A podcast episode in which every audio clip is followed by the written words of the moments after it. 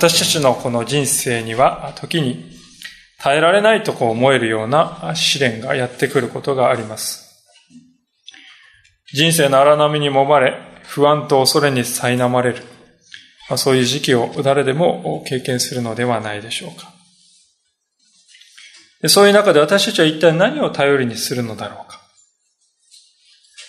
ある人は物に頼ろうと、物によって自分を慰めようとするかもしれません。渡る人は自分の腕力や知力にすがろうとするかもしれません。また別の人は他の人に寄りかかることによってやり過ごそうとこうするかもしれません。で、聖書はそのいずれも解決を一時的に与えるように見えて、実は本質的には何の解決にも与えることがなく、かえって迷いを生むだけなんだとこう言っております。そうではなく、聖書は、神に帰れとこう訴えるのであります。今日の聖書歌集では、凄まじい大洪水というこの試練の中にあって、神様に対する信仰と従順を貫いたノアという人の生き方を見てまいりたいと思います。彼は古代の人でありますけれども、彼の生き方から受けることができるこの教訓というのは、この2014年の現代においても何一つ色あせてはいない。確かに私たちの人生を導くものとなり得る。ということですね。ご一緒にノアの人生に目を留めたいとこう思います。さて、神様は前の6章において、このノアに洪水を予告して、そして箱舟を作るように命じられました。ノアはおそらく何年もあるいはことによると何十年もかかったかもしれないですけれども、巨大な箱舟を完成させるのであります。でその完成を見た日に神様は再びノアに語りかけた。それが今日の箇所であります。一節からもう一度お見せしますが、主はノアに仰せられた。あなたとあなたの全家族とは箱舟に入りなさい。あなたがこの時代にあって、私の前に正しいのを私が見たからである。あなたはすべての清い動物の中からオスとメス、七つがいずつ。清くない動物の中からオスとメス、一つがいずつ。また空の鳥からもオスとメス、七つがいずつを取りなさい。それはその種類が全地の表で生き残るためである。それはあと7日経つと、私は地の上に40日40夜雨を降らせ、私が作ったすべての生き物を地の表から消し去るからである。ここには神様の証言があるわけです。ノアに対する証言ですが、それは、あなたがこの時代にあって私の前に正しいのを私は見たとこう言われるのですね。ノアという人は周りに、がどのようにですね、え堕落しようと。また周りがどんなに罪へと誘ってこようとも。人の目ではない。神様の目を恐れて生きるんだということを貫いた人でありました。で、まさにそのことの家に神様は彼を選ばれたということです。ノアには箱舟を作ることと、すべての動物をそこに入れて生かすというですね、大事業が、さらなる大事業が託されたのですね。その上で神様がしようとしておられることは、すべての生き物を消し去るということです。この消し去るというのは、筆で書いたこの字をですね、消したり、あるいはお皿をですね、こう拭い取ったり、あるいはまた記憶や記録を消すというような場面に用いられています。で、ここで書いてある生き物というのは存在であるとか実体である、そういう意味でもあります。つまり神様は人を含めて全ての存在を一掃するとこう言っておられる。これは厳粛で非常に重い主の言葉であります。で、こういうですね、宣言を聞かされる人は一体どういう思いがするだろうかと、私たちは想像したくなります。自分だったらどうだろうか。しかし、ノアの場合はどうしたかというと、五節にそれが書かれております。ノアはすべて主が命じられた通りにした。まあ、なんというか非常に、え、これだけですか？非常にこう、そっけない言葉ですよね。ノアはですね、4節までの言葉をですね、聞いてですね、え？本当ですか、えー、苦悩したかもしれない。涙したかもしれない。何日かですね、食事も喉を通らなかったかもしれない。で、聖書にはそういったことは一切記録されておりません。ただ、彼のですね、一つのことだけを書くのであります。それは、従順の姿であります。私たちはですね、あたかもこの五節があまりにもそっけないので、脳がですね、こう、なんて言うんですか、ロボットのようにもうですね、感覚を失って、盲目的にですね、もう従うしかないんだっていうですね、神様に従う。あるいはまた、もし神様からにですね、嫌ですなんて言ったら自分も滅ぼされることになるかもしれない。それは恐ろしいから、しぶしぶでもとにかく従っておこうじゃないか。あるいはまた自分のですね、この生きる道はこれしかないんだからって言ってですね、悲壮なですね、もう見て痛々しいほどのその姿でですね、すべてのものをですね、犠牲にして突き進んでいこうとするですね、そういう姿、まあ、あの映画のノアなんかではそういうふうなノアが描かれているそうでありますけれども。しかし、聖書が語っている彼の姿というのは、今申し上げたようなそのあり方とはいささか異なっている。彼は、そうではなく信仰の人として聖書は描いているのであります。ヘブル書の11章というところに、えー、ちょっと開けられる方は開けていただければと思いますけれども、えー、ヘブル書というのは新約聖書一番後ろの方に近いところですが、第3版で438ページです。また、第2版を使いの方は401ページか402ページです。ヘブル人への手紙の11章の7節の言葉をちょっと見てみたいと思うのです。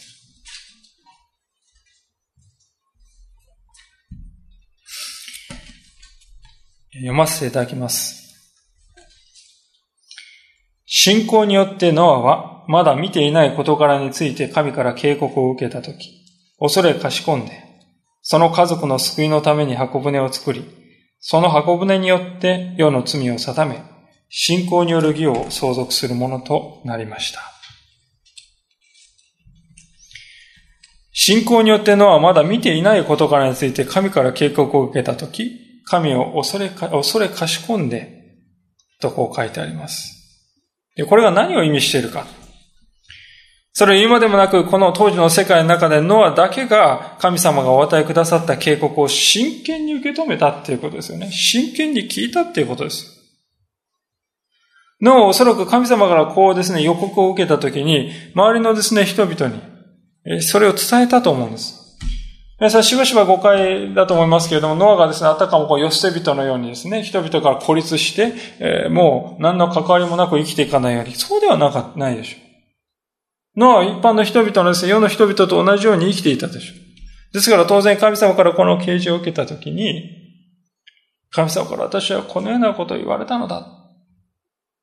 ぜひ私と共に協力してほしい。そう言ったかもしれない。言ったでありましょ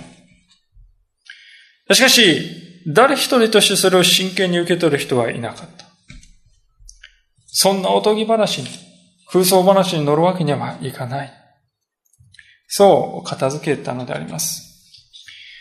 現代の時代でも聖書の中に私は聖書を信じられないのは奇跡が書いてあるからだとこういう方がいます。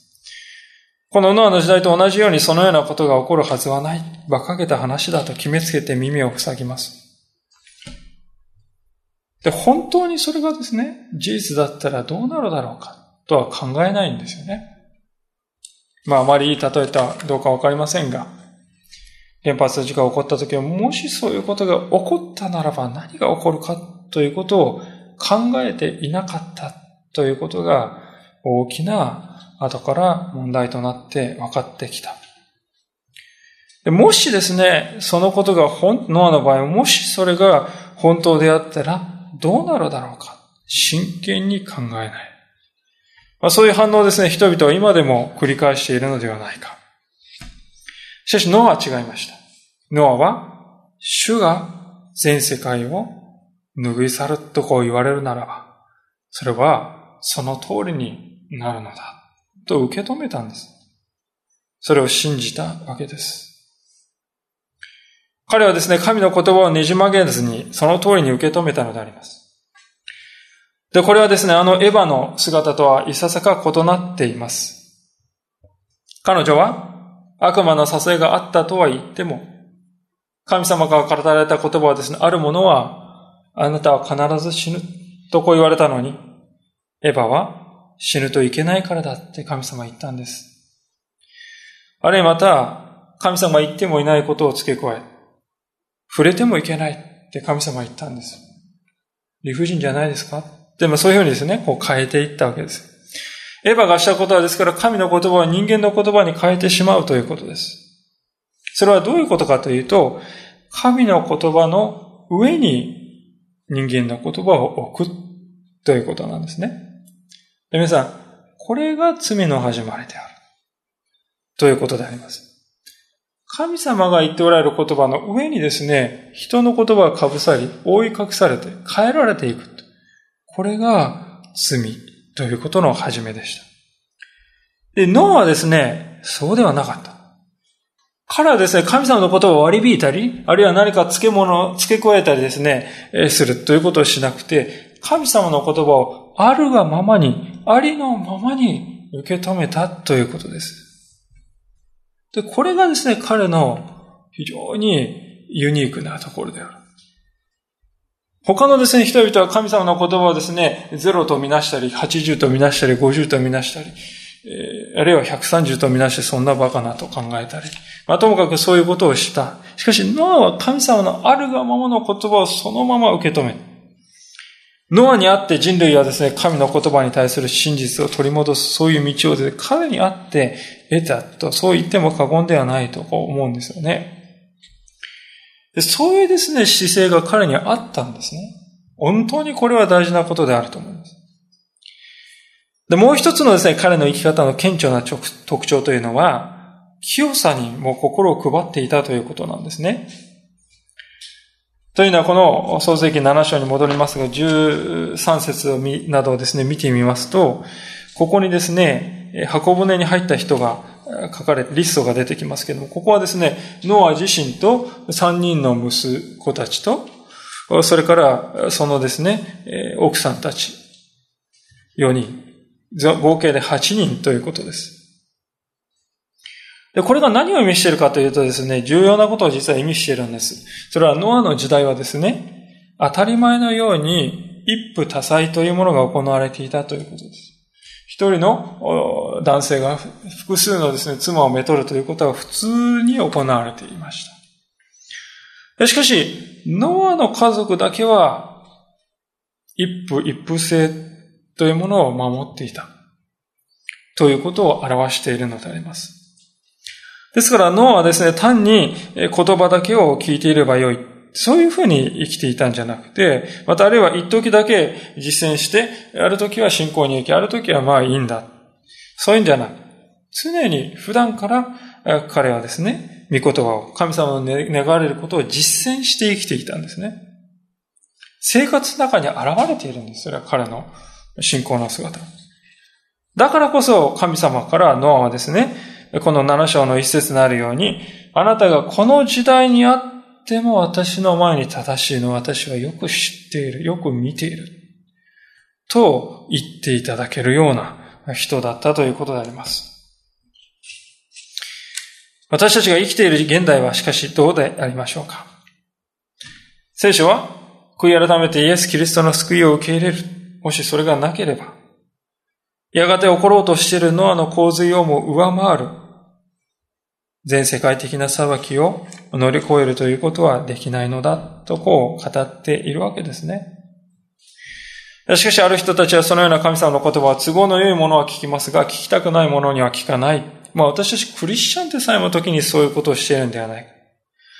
しかしそれは考えてみると、神様に向かって、あなたの言葉を受け入れるかどうかは、この私がその時その時で判断しますから、と言っているに等しいわけです。で、しかしその一方で自分がですね、窮地になると、ああ、神様助けてください。おお、救いください。そしてまた自分のですね、喉元すぎればではありませんが、調子が良くなってくると、あなたの御言葉はこれは私は聞きますが、これはちょっと無理なんで、最初からなかったことにします。というようなことを私たちはしているのではないか。でも、脳の姿を見るとき私たちはむしろ、私にとってこれは耳に痛いな。これはまさに私のことを言っているんじゃないか。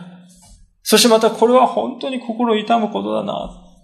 そういう聖書のメッセージにこそ心を開いて聞く必要があるんではないだろうかと思うんですよね。そういう姿勢を指してノアをですね、聖書はノアのことを正しい人とこう言ってるんですよ。決してノアがですね、高潔な、誰からも尊敬される素晴らしい人格者だったということを言っているよりも、むしろ、このことは神様に対するそういう姿勢に生きていたということを指して、私の前に正しいと言っているんですね。で、ノアのこういう従順がですね、何をもたらしたか。滅びの中から彼の家族、また生き物すべてを、動物たちを、この滅びの中から救い出すということになったわけです。彼のこの信仰の姿勢が、従順がそれをもたらしたんです。皆さん、このことはですね、新約聖書の中に登場するある人物を象徴しているわけですよね。それはイエス・キリストの姿ではないでしょうか。イエス様は罪を犯されたことがなく、完全な従順をですね、全うされたお方である。それゆえに人間に過ぎないノアには不可能でありましたけれども、ノアは家族を救い出しましたが、しかしイエス様は全人類を滅びからお救いになることができた。で、そのことをローマの、ローマ書のですね、5章というところでこのように書いているわけであります。ローマ書の5章というところを開けられる方はですね、開けていただきたいと思いますけれども。ローマ書の5章19節です。200第3版で297ページ。第2版では272ページか3ページです。ローマ5章の19節お見します。すなわちちょうど一人の人の不従順によって多くの人が罪人とされたのと同様に、一人の従順によって多くの人が偽人とされるのです。はじめにここで出てくる一人の人の不従順というのは言うまでもなく、あのアダム、最初の人アダムのことです。で私たちは皆アダムの子孫であります。アダムは神に逆らいました。ですからその子孫である私たちも同じように神様に逆らおうとする性質を持っている。つまり、罪の支配の中に生きている。私たちはですね、心の中では、あの、パウロがですね、語っているように神様に従いたいという願いを持っている。しかし、また神様に望まれることをしようと願っている。しかし、いつの間にか気がつくと違うことをしている。私は自分がこうあるべきだということを薄々分かっていながらも、それを現実にできるかといえば、その通りにできないという性質をはっきりと持っているのです。まさに私たちは、ノアの時代の人々と同じである。気がつくと、神様から離れていこうとする性質をしっかりと持っているのであります。しかし神様は、ここにありますように、一人の人の従順によって、私たちはその不従順を帳消しにしてくださる、そういう道が開かれたんだということですよね。この一人の人の従順というのは明らかにイエス様の十字架のことであります。イエス様は神であられますのに、最も屈辱的で、最も残酷である十字架の刑罰をお通りになりました。それをイエス様が人類を救うというご自分の使命に対して完全に従順であってくださったからであります。で私たちはこのイエス・キリストを信じることによって、救いを得るとこう聖書は教えていますが、それはですね、ちょうどですよ、皆さん。ノアの時代の人々がですね、にとって救いの道はですね、何かっていうと、箱舟に入るということであります。それ以外に救いの道はなかった。そして箱舟に入るならば入った人はですね、すべて守られたのであります。ある意味でこれはですね、イエス・キリストを信じるということにですね、本当に符合しているのではないだろうか。人間が作り上げた箱舟でさえですね、未曾有の大洪水からノアを救うことができたのであります。まして、神の御子である尊いイエス・キリストが私たちを救うことができないはずがあるだろうか。決してない。聖書はですね、本当にこの、ノアの構図の話を通してそういうメッセージを私たちに発しているのではないかと、こう思うのであります。さあ、そういうふうにして、イエス、あ、ごめんなさい、神様とノアとのやりとりがありまして、その後に実際にですね、船に乗り込んでいくこう作業が始まるんですよね。で、ノアにですね、託されたその時のですね、ミッションというのは、すべての動物をつがいで箱舟に入れなさいと、そういうものであります。で、このですね、ために許されたタイムリミットは何日間あったかというと、4節にあるように、7日間である。たった7日間でですね、すべての動物をどうやって入れるのか。まあ、常識では不可能なことであります。で、そこで一体何が起こったかというのは印象的なことが起こりますね。8節清い動物、清くない動物、鳥、地を這うすべてのものの中から、神がノアに命じた通り、オスとメス2匹ずつが箱舟のノアのところに入ってきたとこう書いております。驚くべきことが起こります。ノアはですね、もう、それって言ってですね、虫取り網を捕まえて、棍棒を持ってね、あらあらって言ってやった、無知でこう叩いて生かしたかって。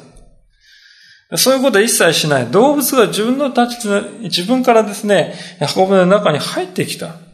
もちろん猛獣も牛もすべてが。まさに神が動物を促してそうさせてくださったとしか考えられないような絵であります。こんなことがですね、私たち現代のテクノロジーを使ったってできるはずのことでもないでしょうね。檻がなければ。神様がですね、させてくださったとしか思えないことであります。ですから、はじめですね、神様がですね、ノアに与えた7日間で全ての動物を入れなさいなんていう命令は無理難題じゃありませんかってね。ノアが疑う深い生活だったらですね、性格だったら、そんなことできないじゃないですか。まあ、私もですね、どちらかというと、そんなに楽観的なですね、性格ではない。あれ、こう言われて、あれはどうなるかな？これはどうかな？ああやったらこういう問題が出るんじゃないか？って、悪い方に悪い方に考えて、無理ですよ。無理ってって何か無理っていうのはさ、もうそういう性質を私は多少持っているところがあります。まあ、もしかすると皆さんの中にもそういう思いがある方はいられるかもしれません。で、ノアがですね、神様は7日間で全ての動物を入れて、無理ってですね、言おうとはできたでしょう。できっこないじゃないですか、神様。しかし大事なことはですね、ここで大事なことは、神様はできないことをしなさいっていうようなお方なのだろうかということですよね。できないことを人に命じるような、そういうですね、ひどいお方なんか、なんですか神様は。神様という方はですね、できるように、むしろ全ての必要な助けも一緒に与えてくださる、それが神様なんじゃないですか。例えば私たちもですね、うちの長女がもうすぐですね、自転車補助輪になる、えー、練習をしようかって言ってる、親がですね、最初から補助輪もつけない、あれ走れガシャーンって外れ走れガシャーンまだかって、できないのかってそういう親一人もいないじゃないですか。補助輪をまずつけてね、よくできたねって、じゃあ片方外してみようかって言ってガシャンああ、大丈夫だよって、そういうですね、補助輪というか、助けを全て与えてくださるんですよ。人間の親でさえそうするのに、神様はそれをしてくださらないはずがあろうかということです。ですから、詩篇の37編というところには、よく知られた言葉でもありますが、こういう力強い励ましの言葉があるのであります。詩篇の37編の5節でありますが、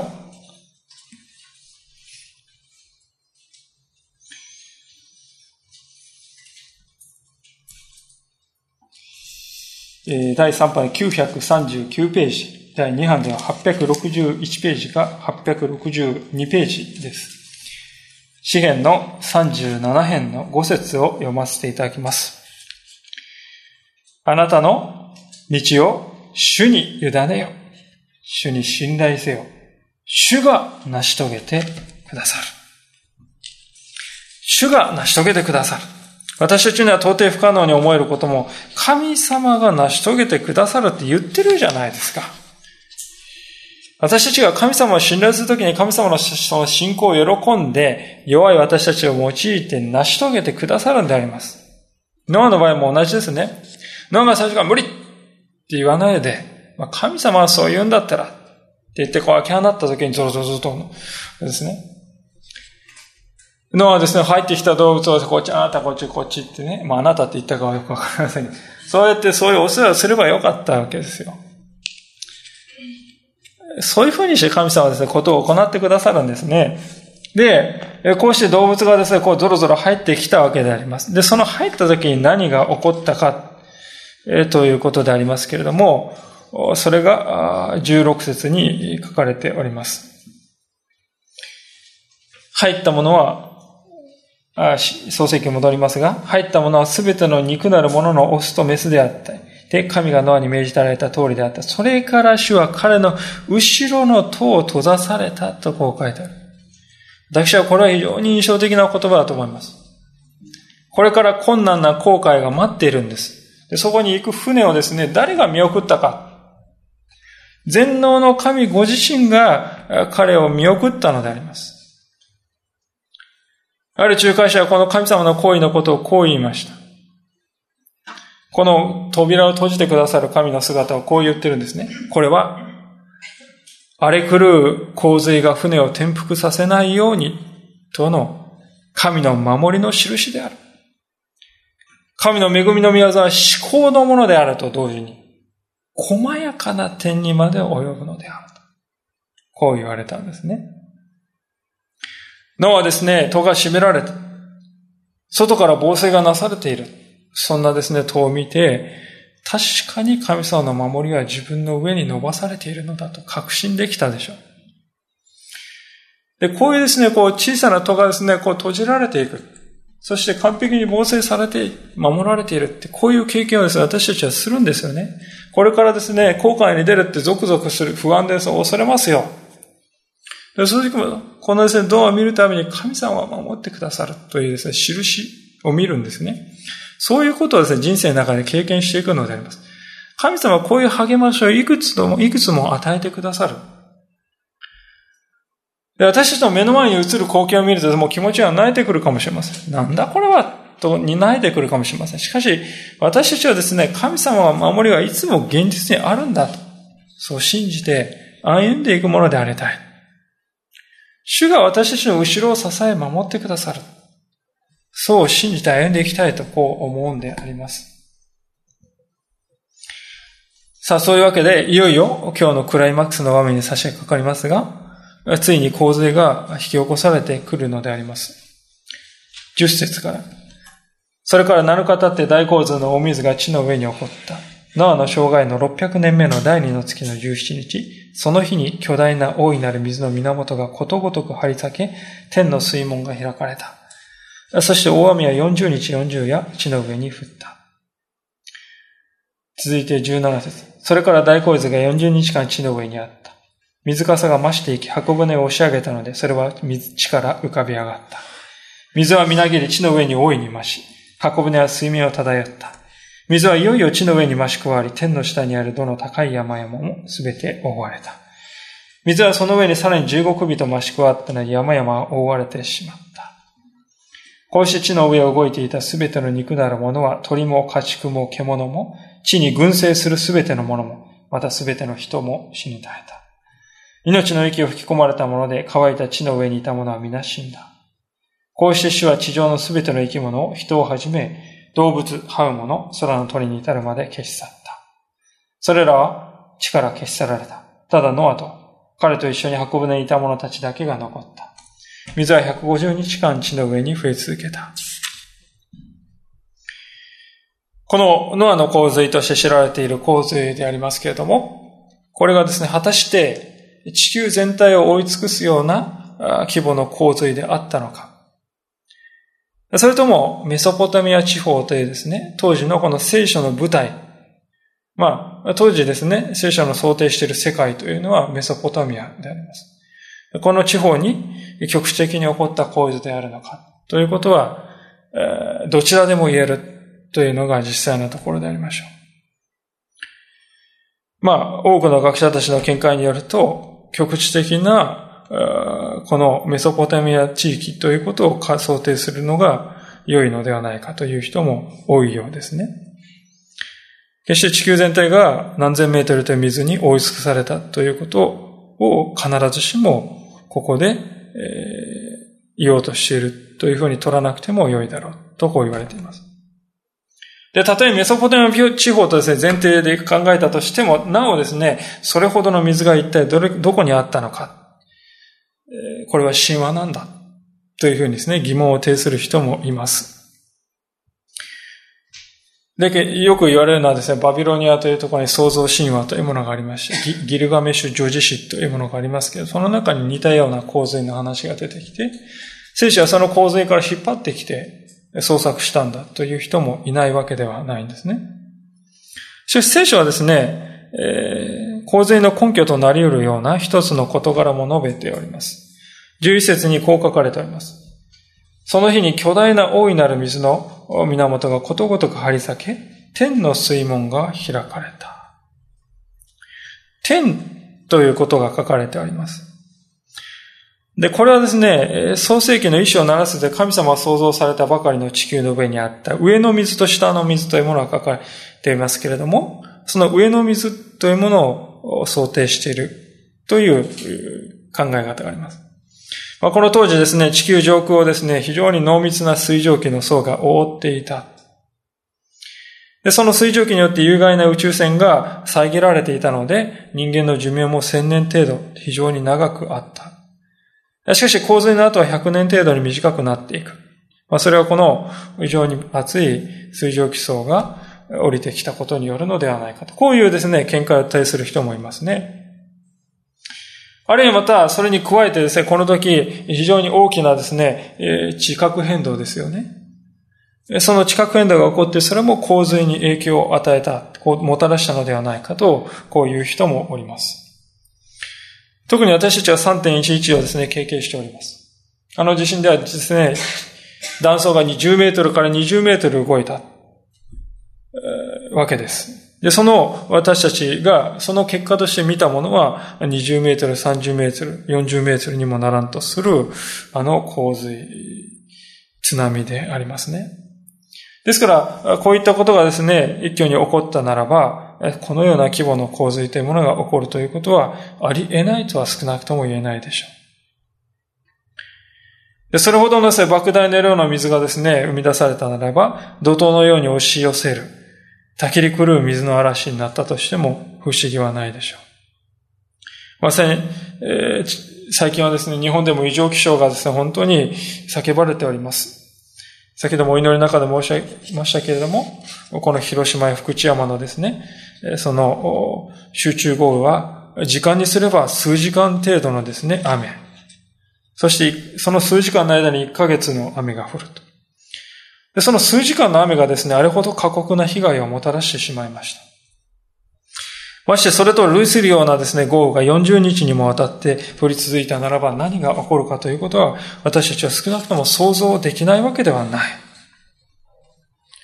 で当然ですね、そういうような規模の洪水が起こるならば、海の中に生きる生き物以外は全て生き残ることはできないであろうと。土石流も発見発生したでしょうし、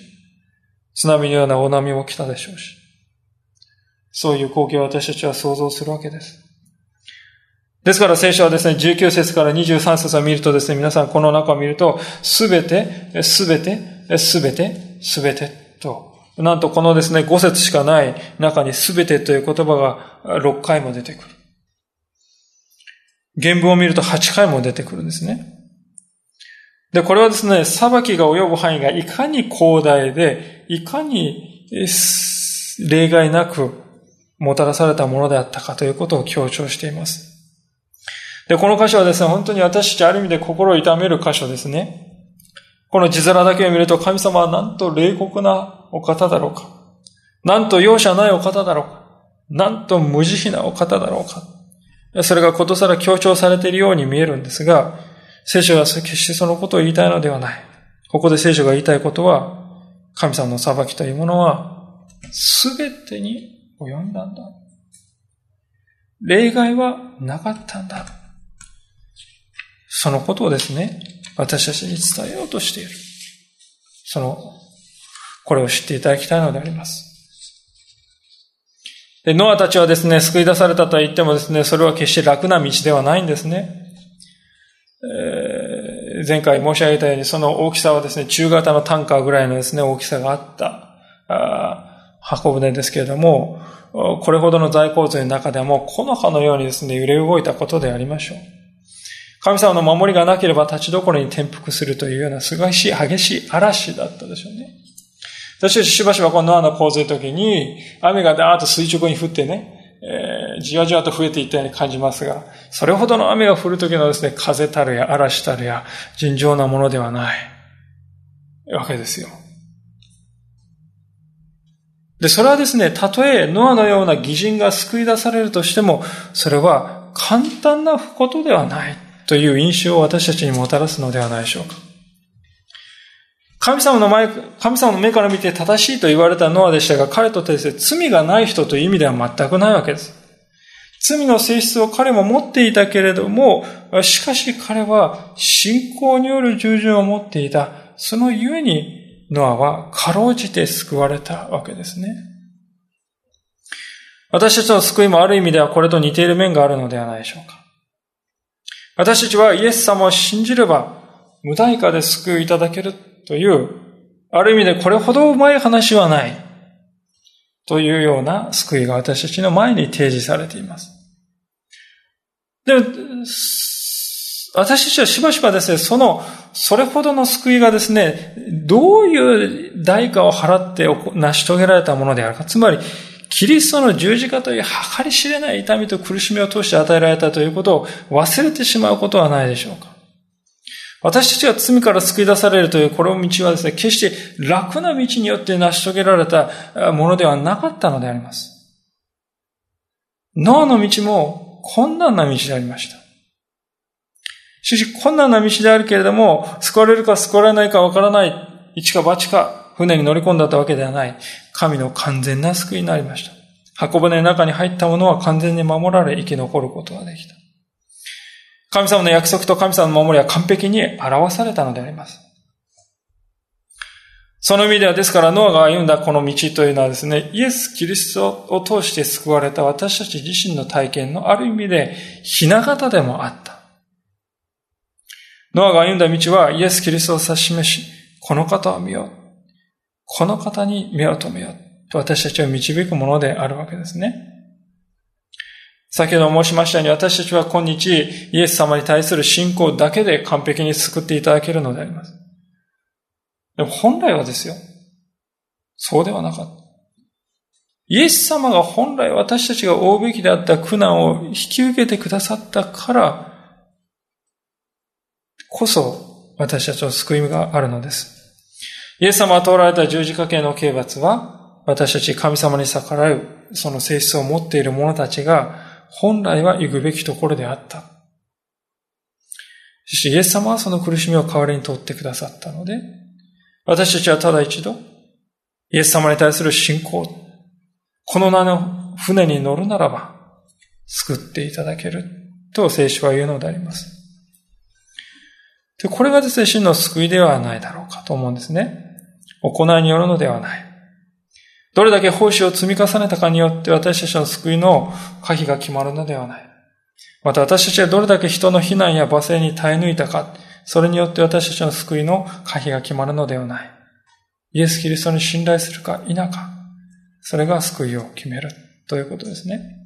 私たちはそういう世界に生きているだ、いるのだということを改めて心に留めたいのであります。さあ、そういうわけで、今日ですね、ぜひ皆さんに改めてお尋ねしたいことは、聖書はですね、こういうような地球規模の裁きというものが、再び、まあ、同じようにしてではないとは言われていますが、しかし、再び起こると予言しています。でしかもそれがいつであるかということはわからないとこう、人にはわかり得ないとこう言っています。ですから、ある意味では今日という日は、ノアの日の前日であるとも言えるかもしれません。で、私たちがですね、問われたいのは、自分はその備えができてあろうだいるであろうかということです。いつノアの日のようなことがですね、起こったとしても、私はですね、私はイエス様の家に救われています。とこう、平安を持って語ることができるだろうか。それともノアの時代の人々のように、私にはこれは関係ない。今日の話を忘れ去っていくのか。私は一体何者で、どこから来てどこに行くのだろうかというですね、そういう真剣な人生の問いをですね、私たちは今日自分の心に改めて発するべきではないでしょうか。ある人々はしかし、今日の箇所のような洪水のような出来事を見るとですね、こういうことを言われる方もいます。神様は愛の神様と言いながらも、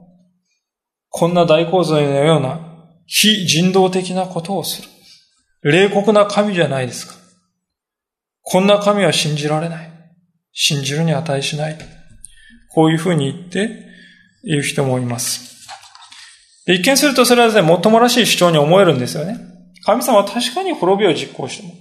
聖書はですね、決してですね、何ですか、こう、安易な、こう、なんていうんですか、いいことだけをね、つまみ食いして出して、はいと出してくる甘いですね、ケーキのような世界ではありません。私たちに耳に痛い、なぜこんなことがと思うようなことも隠さずに提示しているのであります。確かに神様ですから、この滅びということを成しと実行されたわけです。それは私たちは疑いようがない。いや、皆さん、ここに書かれているのは、私たちは神様を滅ぼしたっていう感覚だけで見るのではなく、神様はその滅びを成し遂げる一方で、救いをも同時に成し遂げておられるということを私たちは知るべきではないでしょう。神様の言葉を本気で受け止めたなら、誰でも救われる道があったんです。ですから問題は、そのような神様の招きを拒絶した人間の側にあったということではないでしょうか。2年前ですけれども、私はこう、機会があって、アメリカのですね、ニューオーリンズというところに、ルイジアナ州という、アメリカの、大きいアメリカの真ん中のですね、南の下の方にある、ルイジアナ州のニューオーリンズっていうところに行かせていただく機会がありました。で、なんで行ったかというとですね、震災を経験した牧師として、ニューオーリンズはですね、9年前に、カトリーナというですね、巨大ハリケーンが通りました。で、そのですね、復興の後を見てきたらいいんじゃないかと。そういうことで、招かれて、行かせていただくことができました。で、その時にですね、行った時にですね、この話をいろいろと聞いてみるとですね、あの、900、900ヘクトパスカルぐらいの気圧で78メートルの風が吹いている。カテゴリー5段階で最高の5っていうのがですね、近づいていたんですよ。ですから3日ぐらい前からもうですね、大変なことになる。早く逃げなさいって。避難命令がですね、もうだから、特にニューオーリンズとはですね、ミシシッピ川というの巨大な河川のですね、堤防のですね、下にあるようなところ、0メートル地帯なんですね。ですから堤防が一崩れたらもう途端に水浸しになる。ですからもう、当局はですね、もう命がけに逃げなさいっていうですね、それ従った人も何万人もいるわけです。しかし、まあその常でありますが、大したことはないだろう。まあ大丈夫だろう。そう高く送ったり、あるいはまた避難して、避難した後に空き巣がですね、ガラッポになって、結局水は来なくて、空き巣がですね、入って持っていかれるのは嫌だから、見張ってるんだ、残るって言って残った人もいます。避難バスがですね、何十台何千台とですね、こう、何百台とこう来た中で、そのバスに目を留めないで、とどまり続けるという人も大勢いました。その結果ですね、本当に痛ましいことですが、多くの方々が命を落とすことになってしまったのです。で、こうなった場合、原因はどこにあるのかと追求したくなる思いがあります。もちろん、行政のですね、情報の出し方に落ち度がなかったわけではないと思いますね。しかし行政は、命がけに逃げなさい。情報ですね。何日も前から出しておりました。で、多くの人々は、その情報を耳にしていながらも、大したことはない。避難を拒否したりしていました。で、そうなった時に、えー、首に縄をつけてですね、その、えー、強制的に引っ張ってくることはできない。民主主義の国ですから、自由のですね、人間に自由が与えられている国でありますから。しかしその自由には当然、最終的な責任というものも伴っているのだということですね。情報を知っていながらも、そして確実に助かるという避難の道が与えられていながらも、それを拒んだ場合、悲しいことですけれども、私たちは決してそれを自分と切り離してですね、自己自足だというわけにはいかない。でも、悲しいかな。その結果は自分自身で刈り取ることになってしまう。私たちはそれを見るわけです。で、このノアの洪水の時にも、ある意味ではですよ、同じことが言えるのではないだろうか。神様はこんなことをするなんて厳しすぎるんじゃないですか。だからそんな神様を信じませんというのはですね、ある意味ではこういうことですハリケーンがなんで私の町に来るんだ不公平じゃないか。理不尽じゃないか。だから私は逃げない。それがいかに論理的でないかということですね。神様は罪のないお方である。神様は悪とは決して相入れないお方で。すべての人は神様の前にやがては申し開きをしなければならない時が来る。で、その時に私たちはこの地上のものを何一つ持ってはいけないんだと言います。でもですよ、たとえそう何一つ私たちは持っていない赤ちゃんとしてお腹から出てきたようなその格好で神様前に立つことになったかもしれない。その時でさえ私たちはイエス・キリストという方を持っているのである。あります。イエス様がですね、私たち神様の前に立った時に横に立って弁護してくださるという道が開かれているんですよね。ですから私たちがノアの道を行くのか、それともノアを馬鹿にした人々の道を行くのか、結局のところは二つに一つである。避難の時もそのバスに乗るか、乗らないか、そのせ決断が迫られるわけですね。ノアの箱舟も箱舟に乗りながらも私は箱舟にも乗るけれども、地上にも残りたいんだ。それは不可能であります。乗るという決断をしないということは、乗らないという決断をしたということなんであります。で、乗るという決断をするためには脳がそうしたように、まだ見ていないんだけれども、聖書の言葉は必ず実現するのだと信じる必要があるでしょう。まさにそうではないでしょうか。真の信仰というのはノアのように、神様が言われたことは、たとえ周りがどう言おうと、私の命にですね、どういうふうに映っていようとも、その通りになるんだと信じること。でそこに信頼していくことであります。私たちは自分のですね、歩みが見えません。神様はこうしなさいって言われているように思うんだけれども、今神様のですね、しようとしていること全体は見えないんだ。わからない。でも私たちはそこで、神様が命じておられるんだから、私の感覚ではなくて、神様の言葉に信頼して生きていこう。それが私たちの歩むべき道ではないだろうか。そこに救いの道は確かに開け放たれて、広々と広がっているのではないか。そう思わされるわけです。お祈りをしたいと思います。